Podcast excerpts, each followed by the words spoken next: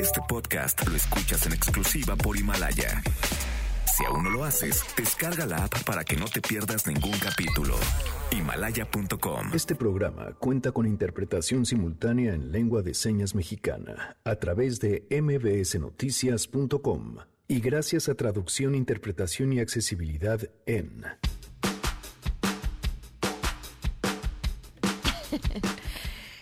flexible se ha vuelto el Estado laico con la llegada del observador al poder? ¿Qué es para él además la religión? ¿En qué cree? Todas estas grandes preguntas vamos a platicarlas hoy con el gran Bernardo Barranco que ya está aquí. Somos parte de un Estado laico, pero que haya libertades también en medios para que todas las creencias se expresen. No han parado las manifestaciones por parte de los padres de niños con cáncer. Vamos a platicar sobre este tema.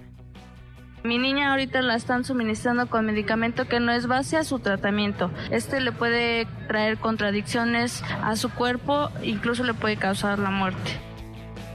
Tenemos buenas noticias y más. Quédense así arrancamos a todo terreno. MBS Radio presenta A Todo Terreno con Pamela Cerdeira. I'm the mosquito on your wall and the doubt in your mind. The 17 missed calls and the key you can't find. Desperation does as desperation feels.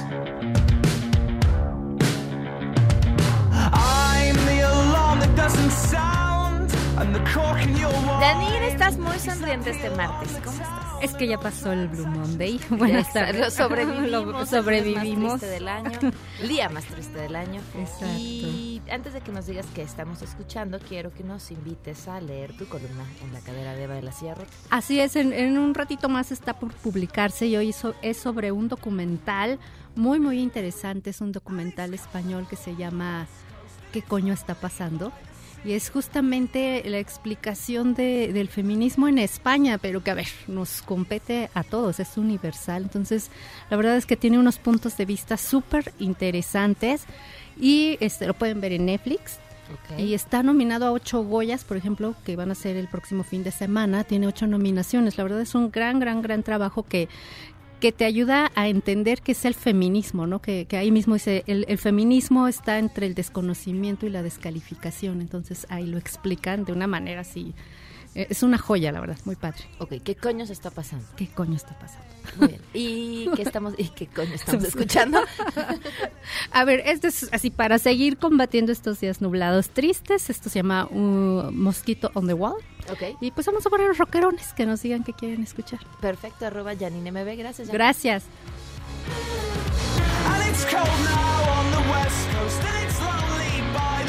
Gracias por acompañarnos en este martes 21 de enero. Ay, ya se nos fue enero también. Del 2020. Soy Pamela Cerdeira, voy a estar aquí a la una, hasta la una de la tarde. El teléfono en cabina 5166-1025, el número de WhatsApp 5533329585, a todoterreno arroba mbs.com, Twitter, Facebook e Instagram. Me encuentran como Pam Cerdeira, Daniel Díaz en la interpretación de lengua de señas. Lo pueden ver y seguir a través de www.mbsnoticias.com. Ponen webcam y ahí nos ven a Daniel y a mí, a Daniel más de cerquita y además verlo interpretar eh, todo lo que está aquí pasando es una verdadera joya.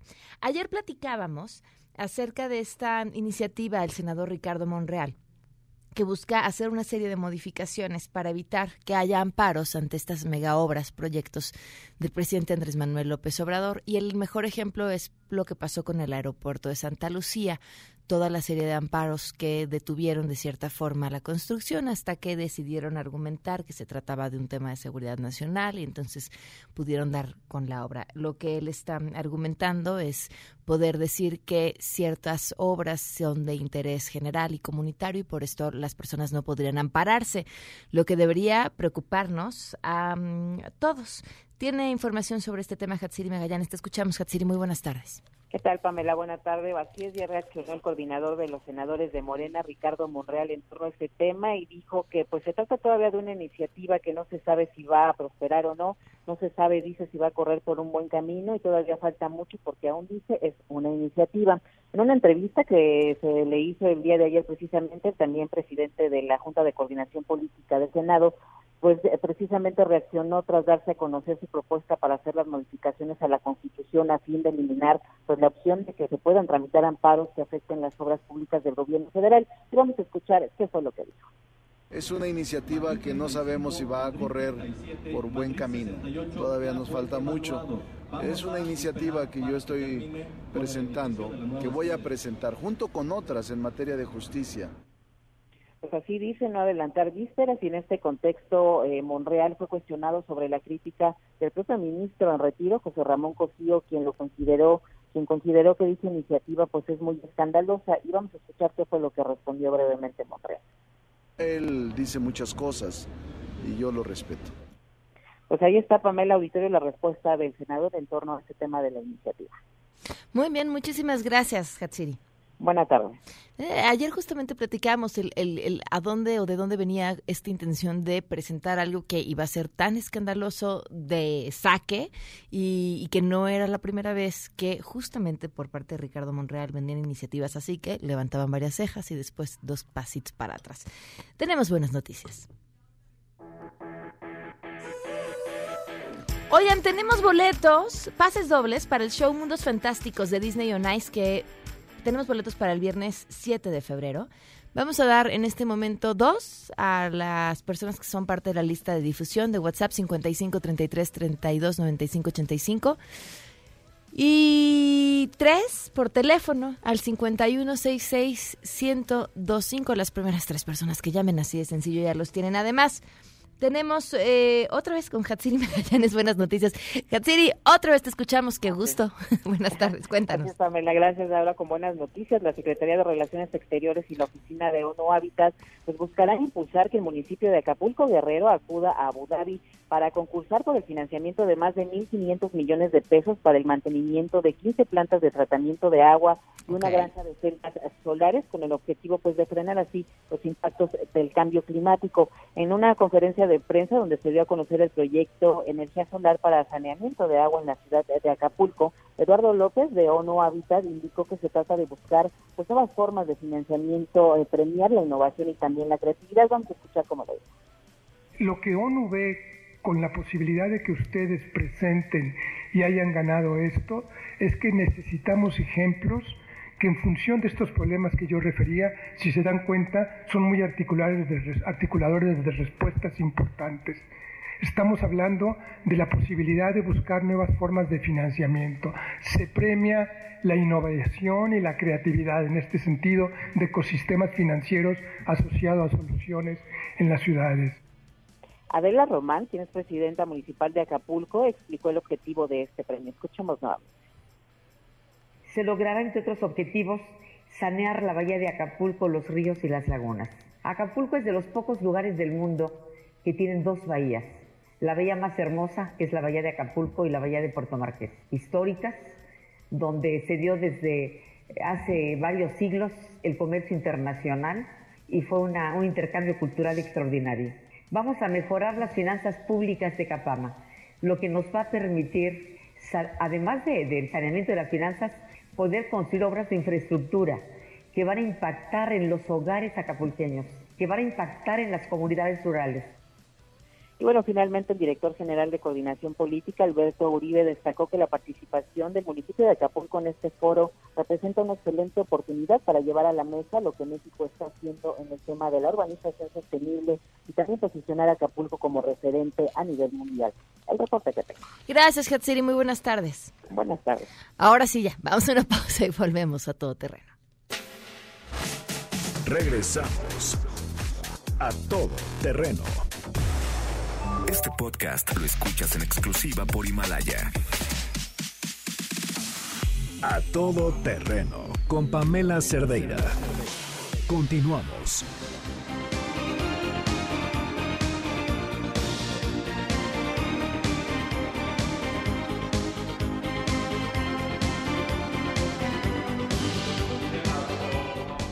Doce con doce. Continuamos a todo terreno. Me da muchísimo gusto que nos acompañe hoy Bernardo Barranco. ¿Cómo estás? Muy buenas tardes. ¿Qué tal? Buenas tardes, Pamela. Que, y bueno, a ver, no, no, no es un tema nuevo, es un tema, yo creo que, que ha acompañado a Andrés Manuel López Obrador, pues, toda su vida. pero me, parece interesantísimo este libro que tienes, eh, que haces en conjunto con Roberto Blancarte, AMLO y la religión, el Estado laico bajo amenaza. ¿Por dónde empezar a hablar acerca de la relación que tiene nuestro presidente eh, con, la espiritualidad, pero también con el discurso, pero también con este inmenso poder que son las organizaciones religiosas en nuestro país?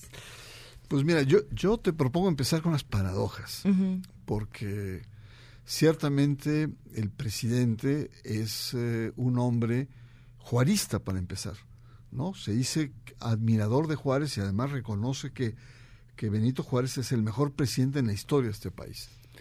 Eh, y hay que ver que la gran aportación de Juárez fue precisamente la separación entre la Iglesia y el Estado. En, el siglo XIX la Iglesia gozaba de un poder absoluto, era parte del Estado. Y Juárez, con concepciones liberales, lo que logra es la separación de, bienes, de funciones, todo lo que era el matrimonio, las defunciones, los, eh, el registro, era el bautizo. Eh, sin embargo, el presidente actualmente no sigue esta perspectiva ¿no? Pareciera ser que va por el sentido contrario, que quiere incorporar a las iglesias a un programa de gobierno y esto lo hace también muy eh, pues muy, muy, contrastante. Otra paradoja es eh, que mm, el presidente tiene en los católicos grandes amigos, pero en el ala radical de izquierda, Teología de la Liberación. Raúl Vera, Alejandro Solalinde, Miguel Concha, Dussel, en fin, todos estos personajes. Pero en el ámbito cristiano evangélico, sus referentes son sectores fundamentalistas de la ultraderecha. Eh, Eric Flores, que hizo el Partido Encuentro Social, este, Arturo Farela, de, Confraternice. Entonces son como contrastes muy marcantes que tiene. Pero creo que, que la, la mayor paradoja que tiene Andrés Manuel López Obrador es que hace de lo religioso un activo político. Es decir, está haciendo de lo religioso una forma, digamos, de gobernabilidad.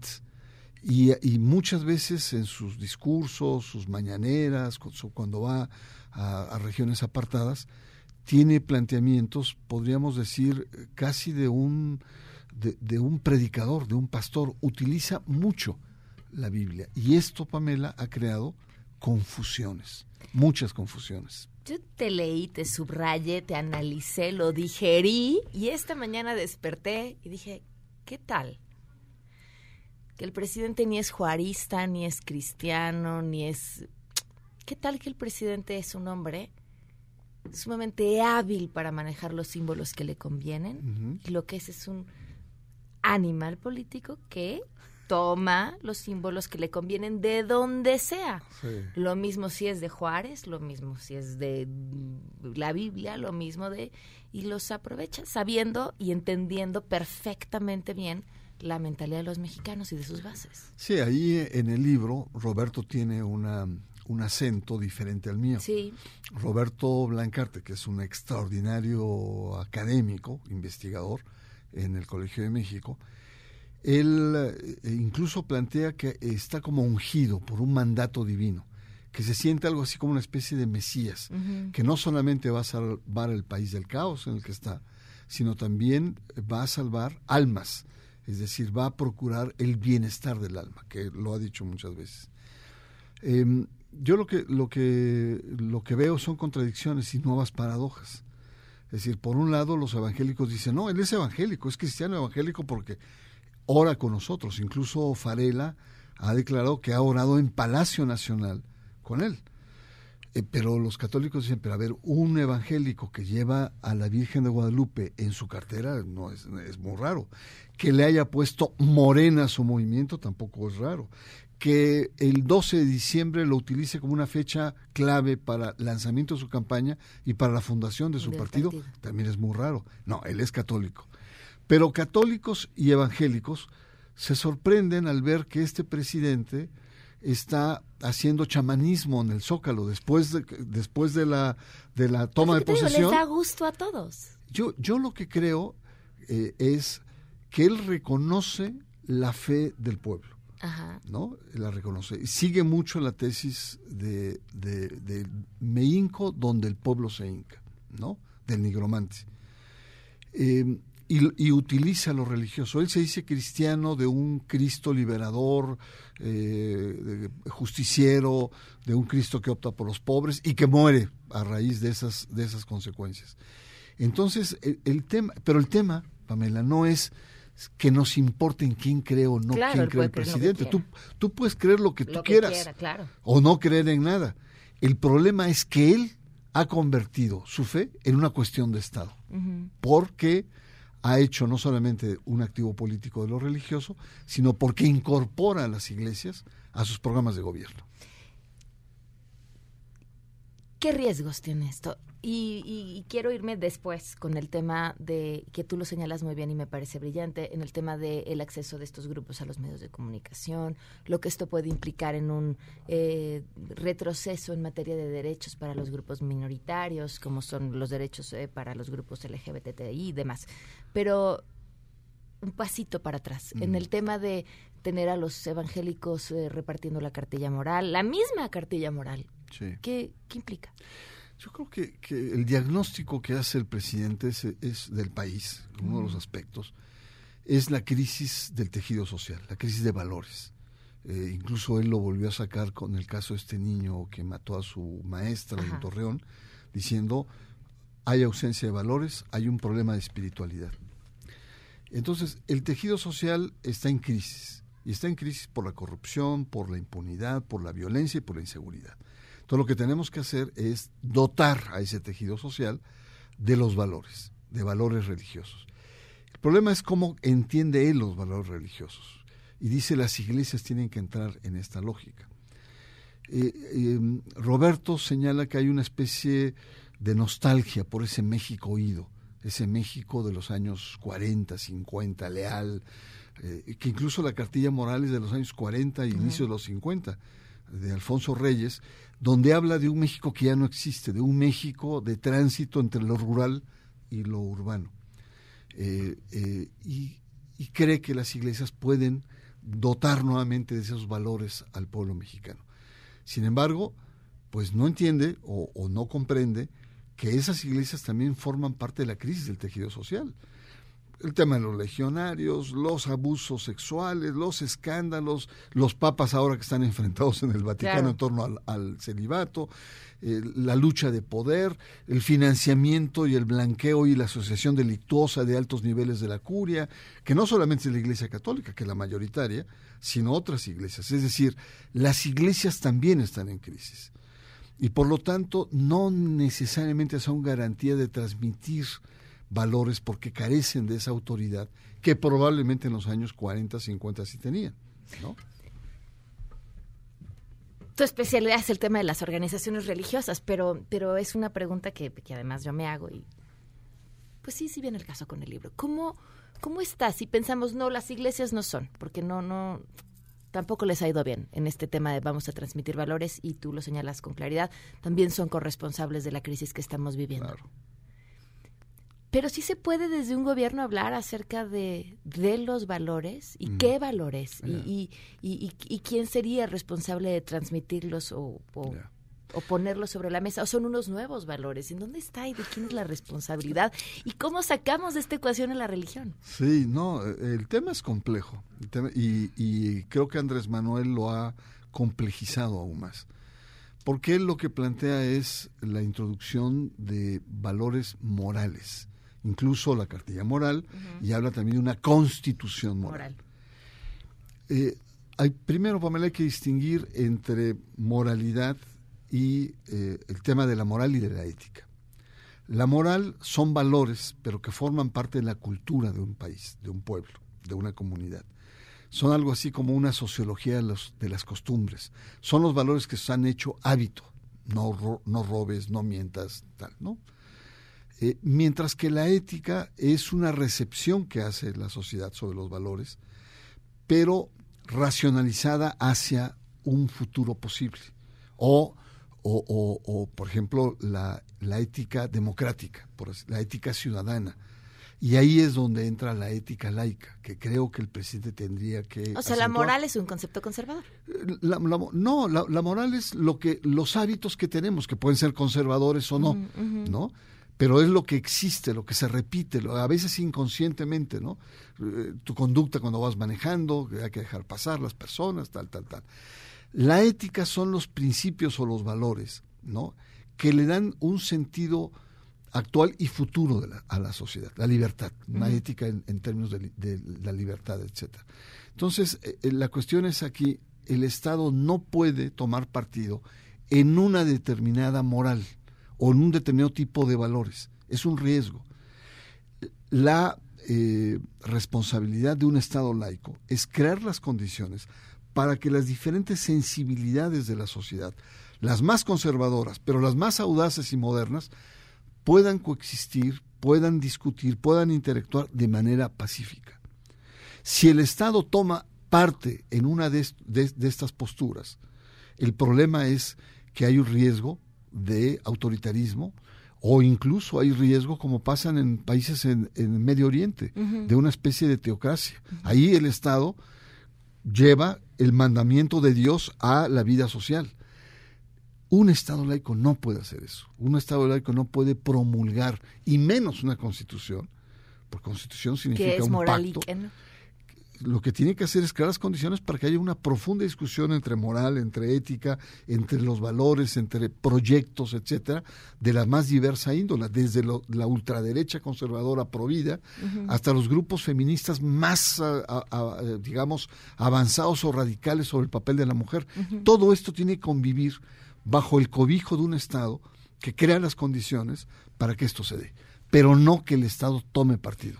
Pero la misma concepción sobre el Estado laico o lo que quiere decir el Estado laico de Andrés Manuel López Obrador es distinta desde su punto de vista. Eh, hasta ahora, hasta y ha creado confusión, ¿no? Ha creado confusión, se ha abierto mucho en las iglesias pentecostales eh, fundamentalistas, con aquellas con las cuales no puedes discutir, vas a discutir con Dios, que quieren que la mujer regrese a la casa, que quieren fortalecer la, visión tradicional de la familia, tienen una concepción cerrada sobre la sexualidad, están en contra de los derechos eh, eh, adquiridos por diferentes minorías sobre ese terreno, homosexuales, matrimonios igualitarios, eutanasia, buf, una larga lista de temas contemporáneos.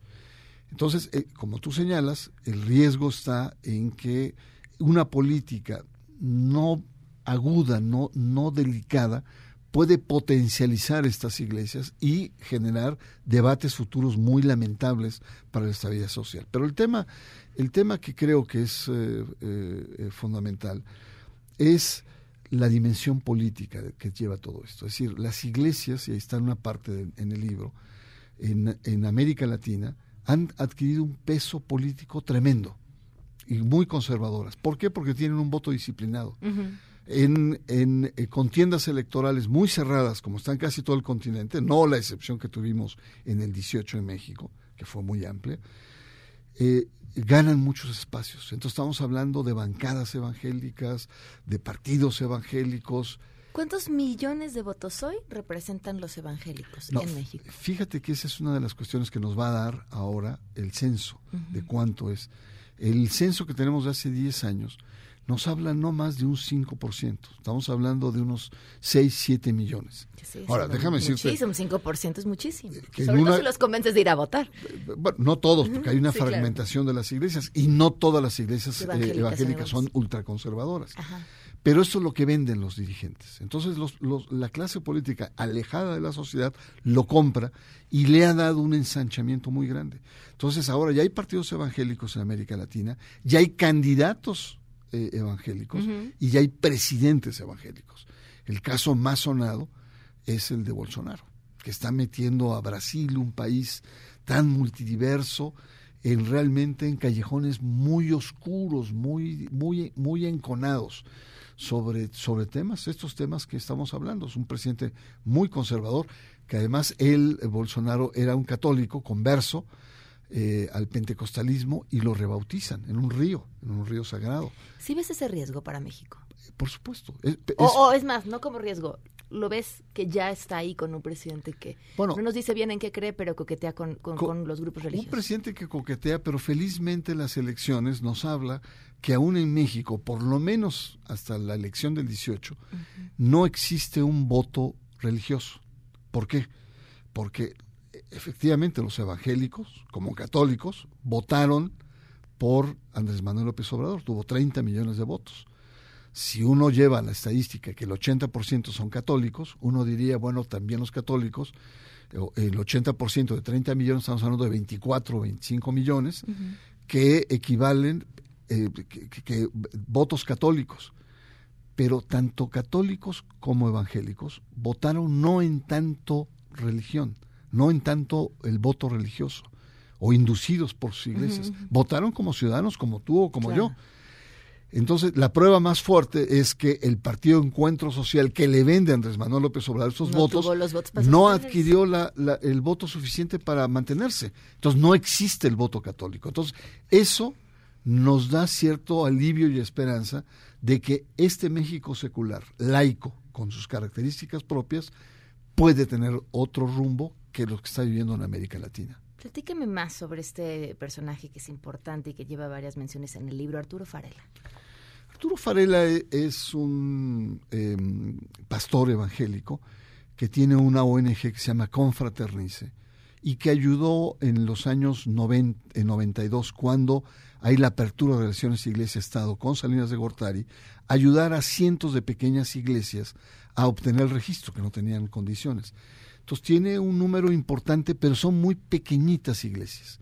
Algunos le llaman iglesias de garage, es decir, eh, iglesias que están adaptadas en casas, etcétera, nivel muy popular y sobre todo pentecostales, estas, eh, estas iglesias que creen mucho en el Espíritu Santo. Pentecostal significa penteuco, el cinco, el quinto día dedicado al Espíritu y a la oración.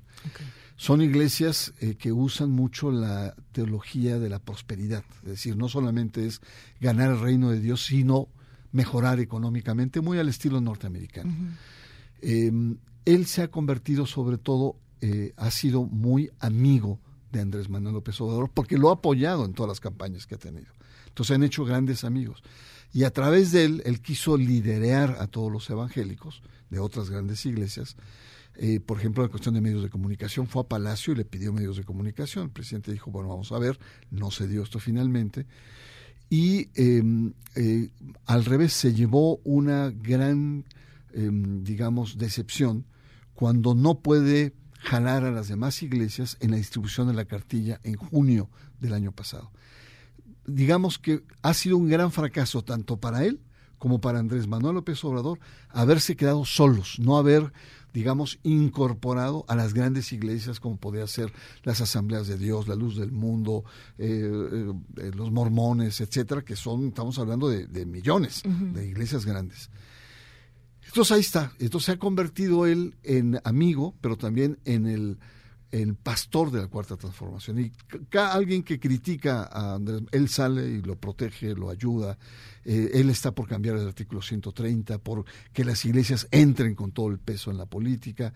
Em, él ha cometido errores eh, al declarar que está eh, evangelizando o haciendo proselitismo religioso a siete mil jóvenes con el programa Jóvenes Construyendo un Futuro, es decir, con tus impuestos, con los impuestos del Estado, está haciendo proselitismo. Ahora, en esta crisis eh, migratoria, dice que convirtió 50 templos en, eh, eh, en, albergues y que ha atendido a 20 mil migrantes. Caray. Ah, ¿Con qué recursos? ¿Con qué economía? Y lo que el riesgo que, que él simboliza es que con estas políticas de apertura de la cuarta transformación se den iglesias de Estado o iglesias gubernamentales que se incorporen a los proyectos del gobierno. Y esto sí es ya contra pues ya lo ves que ya está pasando. El artículo 130, el artículo 40 eh, constitucional, el artículo tercero constitucional, es decir, ya está pasando a, tras, digamos, a rebasar el orden constitucional y eso es un peligro. ¿Quién estaría ahí? Porque ya señalabas varios, mm, va- varios lugares en donde ya se están tocando estos artículos. ¿Quién estaría ahí para defenderlos? Porque finalmente, pues parece que, que se puede pasar por encima de ellos y, y, ah, no pasa nada. Mira, el problema es que con todo esto, que puede ser caótico, con cosas paradojas de un presidente de izquierda, de un presidente juarista, que en realidad Que eh, es- coquetea con el pez, es que es lo que te digo, que es, es muy con todos. que es muy conservador. Claro. Ahí hay un, un capítulo de Roberto Blancarte que habla del presidente y del populismo. Pero el tema es que ha creado confusión. Y ha creado confusión en el interior de Morena. Morena está muy dividida frente. Hay muchos, incluso que, que nos han llamado, estamos de acuerdo con el libro y tal, Ajá. pero no se atreven a confrontar a Andrés Manuel. Mucha gente de alto nivel, déjame decirte. Eh, y el problema es que estas confusiones están llevando, por ejemplo, a Morena en el último eh, días de diciembre, presenta una peligrosa iniciativa de cambiar la ley de asociaciones religiosas y culto público. Leyendo todo esto, le abre las puertas a las iglesias para eh, estar presente en los medios, para estar presente en la educación, para tener mayores recursos, para poder intervenir en la vida pública, para poder intervenir incluso en política, para poder estar en cuarteles, en hospitales. Le abre las puertas totalmente.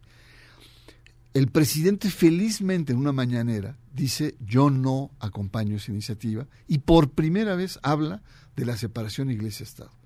Él concebía la laicidad como la libertad religiosa, ¿no? Eh, ese era Es distinto, hasta ahí, lleg- claro, hasta ajá. ahí llegaba, Ajá. hasta ahí llegaba, pero no solamente la laicidad es libertad religiosa. Juárez estableció separación histórica iglesia-estado. Y, pero, pero, pero la iniciativa continúa. La iniciativa está en fila esperando ser discutida en el Senado. Él dice, no le acompaño, pero también dice, no veo mal que tengan medios de comunicación para eh, Claro. transmitir su mensaje, porque ahora hay muchas formas de transmitirlo y todo el mundo puede. Entonces, ah, es un doble discurso, ¿no? Entonces esto crea confusiones y esto nos lleva pues a que los medios, los intelectuales, por ellos el sentido del libro. ¿Cuál es el riesgo de las organizaciones religiosas en poder de medios de comunicación y, y, y, y además de preguntarnos de este posible riesgo, también hablar de lo que sí sucede, porque de una u otra forma sí tienen medios de comunicación. No, por supuesto. No, digo, eh, lo que no tienen es posesión de medios de comunicación. Pero presencia, tú prendes eh, Televisa a las 12 de la noche y ves para de sufrir. Ahí tú ves Es- a Esteban Arce y tiene a la Virgen de Guadalupe atrás, y no es casualidad. La, la Rosa de Guadalupe. Ajá, ajá. Y, y- y ves a las estaciones de radio y tienen eh, su programación nocturna. Es decir, ahí las iglesias compran los espacios. Ajá. Pero en provincias todavía mayor. De hecho, las- te vamos a interrumpir en un minuto porque nos toca el No, no, sí que- ahorita. No, no es cierto. es un chiste. Ya. Muy malo porque no te... Ah, no, no, pero no te entendí. Yo pensé que íbamos a corte. No, no, no, al Ángelus. Ah, ah, ahí, va- ahí vamos a rezar. Si quieres hacemos un rezo acá. Yo traigo No, acá, perdón. traigo acá mi rosario si quieres empezamos. Pero no, no tienes así pinta de muy religiosa, no tienes, mi querida Pamela. Estamos labrando nuestro camino al infierno, pero nos decías. Lo que te decía entonces es, eh, eh, depende de la capacidad económica, política y de negociación de las iglesias. En provincia, por ejemplo, las iglesias con, con- eh, estaciones muy débiles hacen alianzas y dicen, yo te apoyo económicamente, pero tú en, en mensajes en el noreste, en el sureste, hay cientos de radios en provincia que transmiten mensajes religiosos. Es decir, están en lo, lo que no tienen es propiedad, que es lo que quieren, como en Brasil. En Brasil la, eh, la red se llama URED, que es la iglesia, que es una, haz de cuenta que es TV Azteca, el equivalente a TV Azteca, pero es, está en manos de la iglesia para sufrir o la iglesia universal del reino de Dios. Entonces, que también es otra de las paradojas, fíjate, porque ahí desde hace mucho los evangélicos están muy presentes, además de la gran estación de televisión, tienen miles de pequeñas estaciones en, Brasil, que es inmenso, tienen un- eh, alrededor, entre ellas y la Asamblea de Dios, tienen alrededor de unos 20 millones de, de adherentes, con un mensaje muy moral, muy moralista, y sin embargo Brasil no ha solucionado el problema de la corrupción, no ha solucionado el problema de eh, la inseguridad o la violencia. Entonces no es solamente por lo religioso que hay que transformar eh, el país.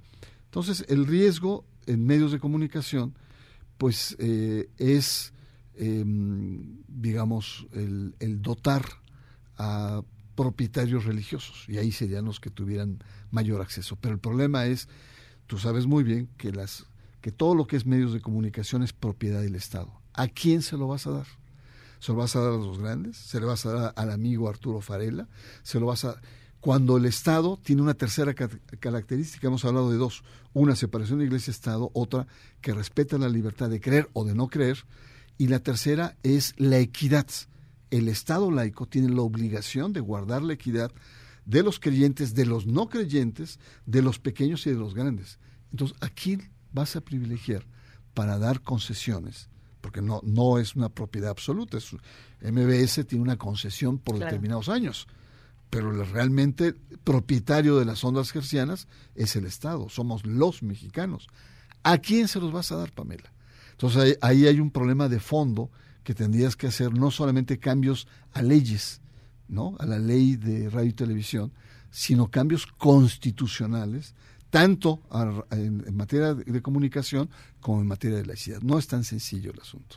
Pues de verdad, busquen este libro, no tiene desperdicio. Insisto, yo te decía, lo leí, lo subrayé y después lo digerí y, de, después sigo pensando en, en, todo esto que anotas. De, sin duda, yo creo que uno de los personajes eh, más interesantes y complejos y digno de caso de estudio que tenemos en el país desde hace muchísimos. O sea, no, no, no recuerdo alguien con todas estas características para estudiar como las tiene hoy Andrés Manuel López Obrador. Sí, y yo creo que aquí la sociedad tiene que estar muy atenta, la sociedad política, mediática, intelectuales, organizaciones y sobre todo las organizaciones de, por derechos, por los derechos.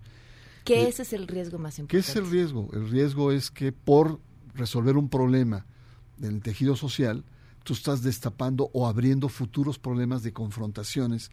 Yo me imagino, con la fuerza que han adquirido las mujeres jóvenes hoy, que además no se andan por las ramas, son, son bravas y tienen maneras a veces bruscas de expresar sus, sus eh, reivindicaciones, enfrentados a Provida o enfrentados a, estos grupos pro familia o enfrentado ahora a estos grupos fundamentalistas que pueden dar.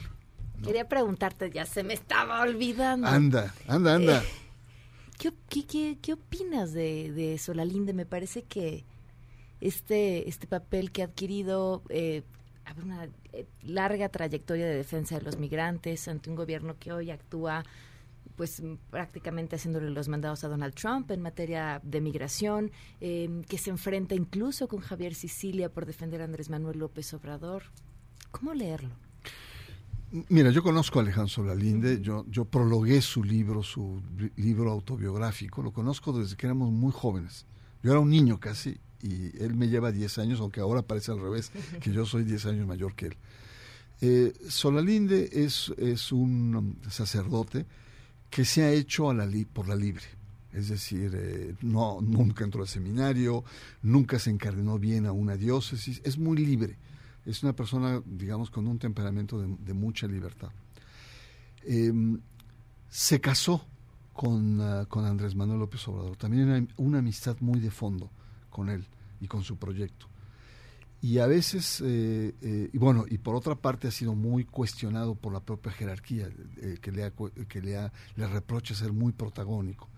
Ahora, hay que reconocer que se la ha jugado, y se ha jugado la vida por defender a los migrantes. Esto nadie se lo puede reprochar. Y ahora está en una disyuntiva, porque la Iglesia Católica, frente al tema migratorio, es radical el Papa mismo, cuando vino a México, se la jugó con Trump. Le dijo, aquellos que construyen muros no son cristianos. ¿no? Era candidato en aquel entonces Donald Trump en 2016. Y no ha perdido oportunidad de defender a los migrantes porque Francisco es migrante. Él viene de una familia italiana. Y entonces las iglesias tienen una política y la Iglesia Católica incluso ha sido crítica, muy crítica, frente al endurecimiento que ha digamos, eh, eh, llevado el, gobierno frente a las presiones de Trump, presiones comerciales. Alejandro Solalinde está en esta disyuntiva. Está la amistad y el proyecto y la cercanía con Andrés Manuel López su historia de vida. Su historia de vida y la postura de la Iglesia Católica que ahora es más radical que la que él está expresando. Entonces, pobre Alejandro, la verdad que en este momento la está sufriendo porque está frente a dos fidelidades una, su fidelidad sacerdotal, su identidad eclesial, y por otra parte la fidelidad a un proyecto en el cual cree ciegamente, y él cree ciegamente en Andrés Manuel López Obrador. Pero sí, ahí vemos un poco cómo estas desgarraduras que están en este personaje también son propias del país. Hablo y la religión de Bernardo Barranco y Roberto Blancarte. De verdad, siempre es un gusto poder platicar contigo. No, hombre, al contrario, Pamela, un Gracias. placer. Vamos a una pausa y volvemos. Regresamos a todo terreno. Este podcast lo escuchas en exclusiva por Himalaya. A todo terreno con Pamela Cerdeira. Continuamos. A Todo Terreno presenta El Show de las Mañaneras, un espectáculo mágico y no musical. Buenos días, señor presidente. Buenos días. Tenemos un único nominado de este show de la mañanera. Sí, sí, nada más uno, porque tenemos solo uno esta vez. Y eh, y va a ser una difícil votación. Igual vamos a hacer una consulta porque somos un pueblo democrático, bueno y sabio. Así que vamos a escuchar todo lo que sucedió alrededor de, yo creo que lo que fue el mayor espectáculo en la mañanera la semana pasada, el tema del avión. Deme 200 pesos por todo el paquete, sale el remate, el lucada, el amigo, tengo, uno, dale, ese, otro cambio de color, dame el de azul, dame el azul, mira, ahora. Y el quinto es una rifa, 500 pesos, 6 millones de cachitos, la Lotería Nacional. La Lotería Nacional, eh, a ver, lo explico. Estamos hablando de opciones, ¿eh? Número 40.860. 4, 1, 8, 6, 0.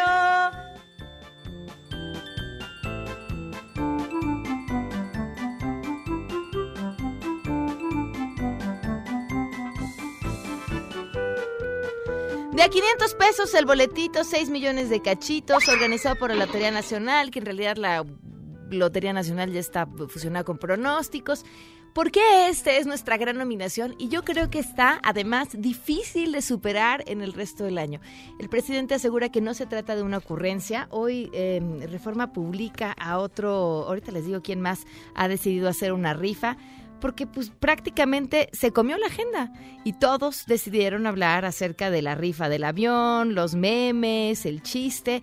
A mí lo que más me llama la atención de esto, que de verdad se ha convertido en el más grande espectáculo arrancando el año y que veo difícil que algo más se la lleve, es la cantidad de personas eh, mucho más serias eh, que forman parte de todo este movimiento que respondieron con, no, sí, y yo voy a comprar mi boleto y prácticamente se aguantaron la risa para respaldar algo que desde un inicio pues suena a una tomada de pelo. Y les decía, ¿quién más? Eh, Dos mil boletos de 500 pesos también cada uno. El alcalde de Fresnillo, Zacatecas, Saúl Monreal, va a rifar una camioneta blindada heredada de la anterior administración. A ver si no pasa como aquí, que rifaron, bueno, no rifaron, eh, que subastaron un montón de camionetas blindadas para después, claro, buscar un contrato de arrendamiento para conseguir camionetas más nuevas. Vamos a una pausa y volvemos.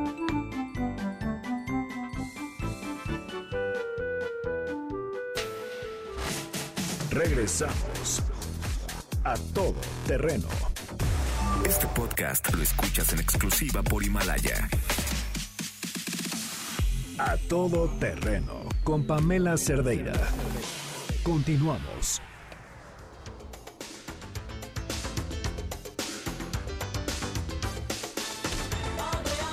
12 con 52, continuamos a todo terreno. Guille Gómora, ¿cómo estás? ¿Qué tal, Pan? Pues aquí tratando de encontrarle la cuadratura al círculo. Ah, suerte con eso, Guille.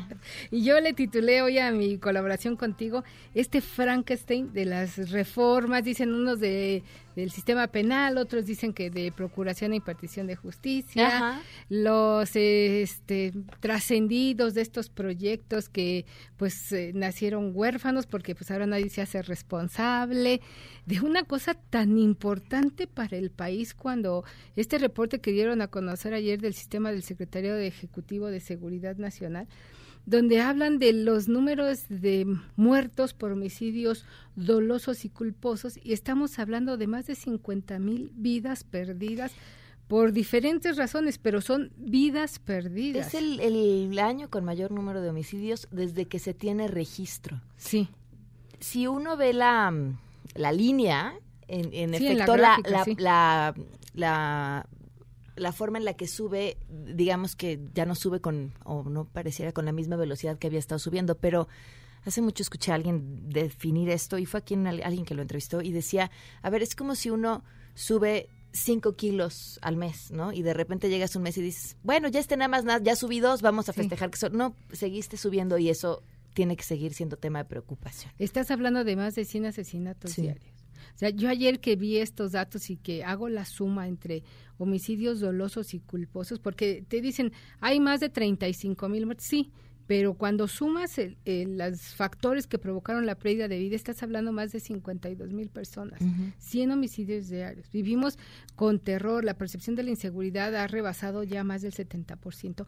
Y cuando tienen la oportunidad de presentar un proyecto interesante, eh, reformador, alentador para un país sumido en la violencia, lo que sucedió este fin de semana en Chihuahua, en Guerrero, en Guanajuato, te debe de motivar, debe ser el acicate o el aliciente suficiente para que tú presentes un proyecto certero, no tan dubitativo, tan incierto, que ahora pasan al primero de febrero, pero que dice Monreal que quizá ni siquiera para el primero de febrero se tengan estas iniciativas, porque lo único que se conocieron acá fueron esbozos, trascendidos, proyectos, y ha dicho el presidente de la Junta de Coordinación Política del Senado, Ricardo Monreal, que ellos no trabajan sobre proyectos, sí es cierto, no puede llegar al Senado un proyecto, pues ahí te lo dejo, ¿no? Y ahí legislen, no.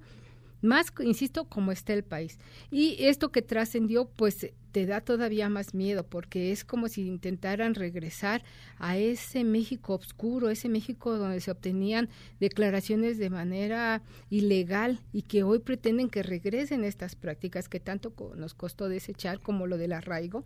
Hoy te quieren arraigar con esta iniciativa que intentaban o pretenden presentar, pues por lo que sea. Y luego averiguan, te arraigan 40 días, sabrá Dios dónde, cómo, cuándo, y después van a averiguar. Y tú como víctima del delito ni siquiera podrías participar en la investigación, como es el caso de hoy con los familiares de las víctimas desaparecidos.